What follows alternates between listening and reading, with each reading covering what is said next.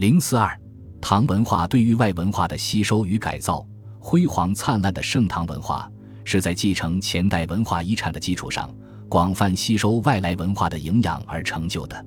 隋唐时代的中国封建社会，生产力高度发展，礼仪、正行、典章制度，在条贯和折中虽以前数百年的历史遗产的基础上，形成了自己成熟的社会运行体制，这构成了盛唐文明的基石。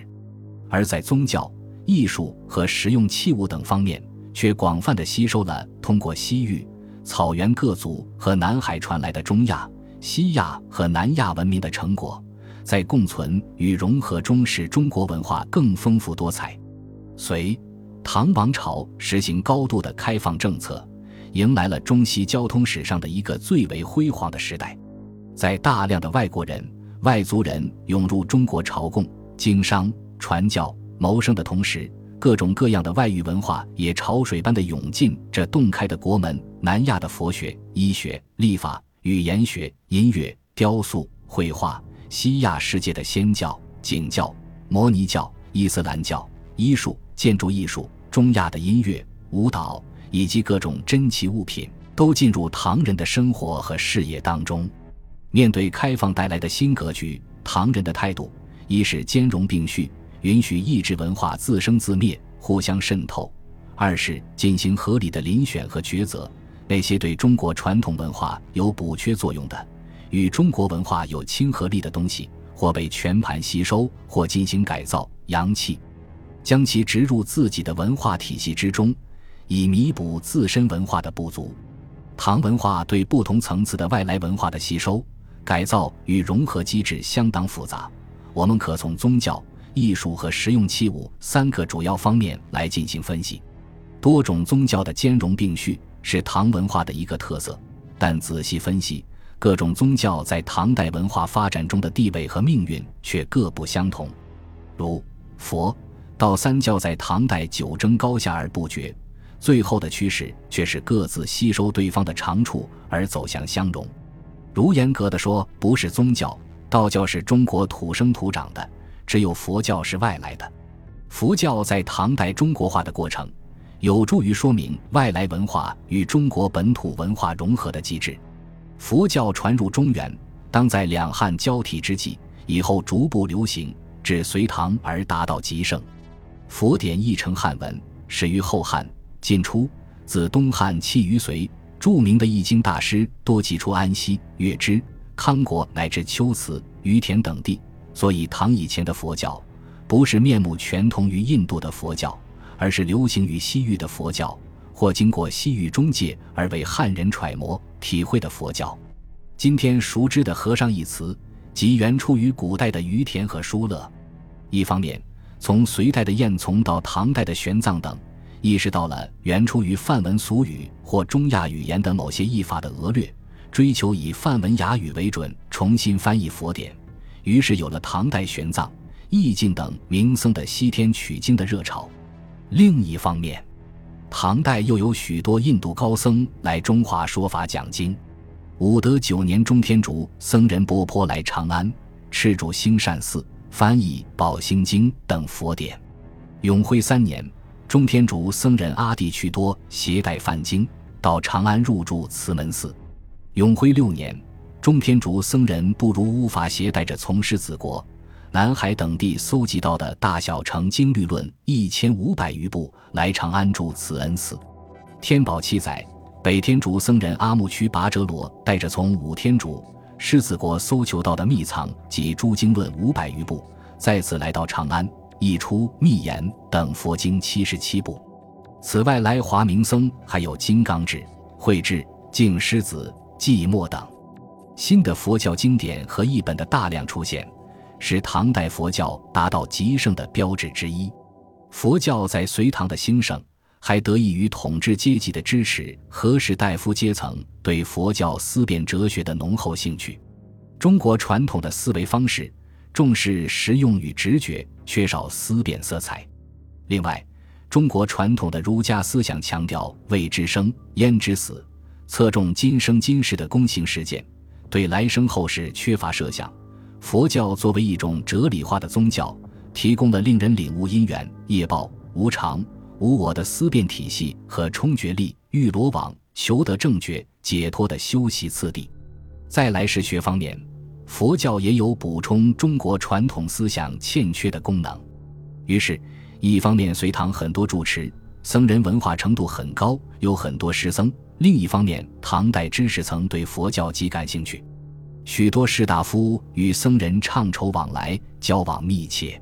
在这个过程中，中国文化表现出了很强的吸收、改造、消化外来文化的能力。由于各种佛教经典的大量涌入，由于玄奘等高僧对佛教经理奥义的剖判入微的研习，隋唐时代中国佛教界形成了众多的门派，各派在争论、辩讨过程中发展了印度佛学，如华严宗发展出四法界、十玄门、一多六相。法相宗推演出真寺限量比量、八十四制等繁复的观念体系，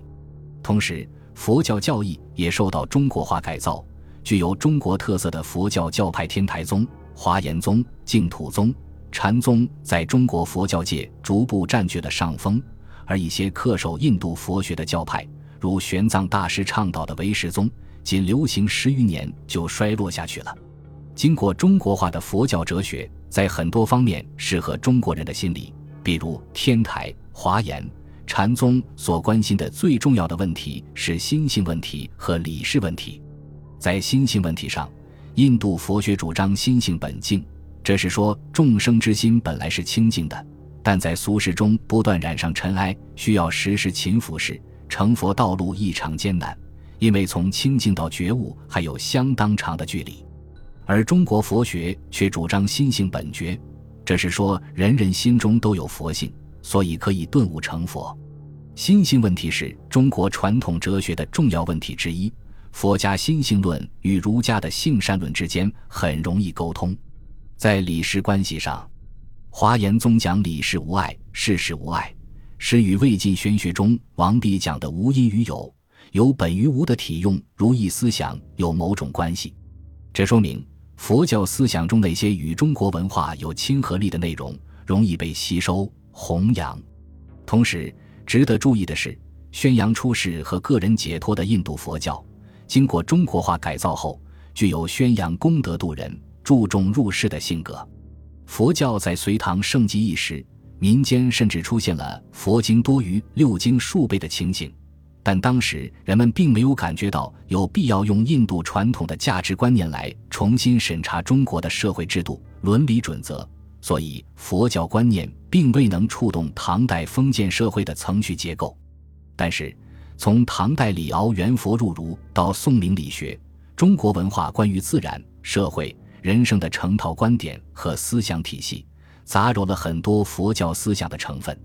与此相同，道教中以王玄览。司马承祯、吴云为代表，在理论上向老庄归父与佛教融合，成为主张清净养性的一支，并从中唐以后逐步滋生壮大起来。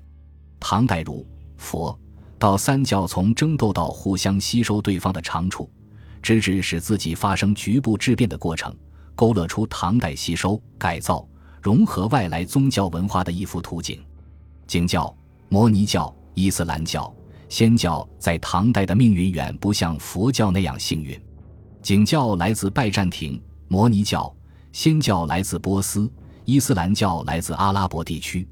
与这些宗教的东渐相伴随的拜占庭文明、波斯文明、大师文明的许多成就也传到了中国，实现了四大文明的交汇。这在唐代的中西文化交流史上自然意义深远。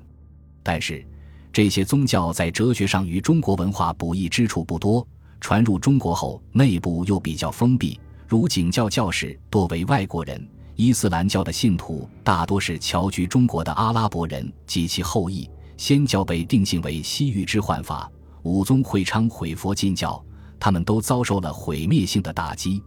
以后有的变成秘密宗教，有的只在局部范围内流传，对中国文化的影响不大。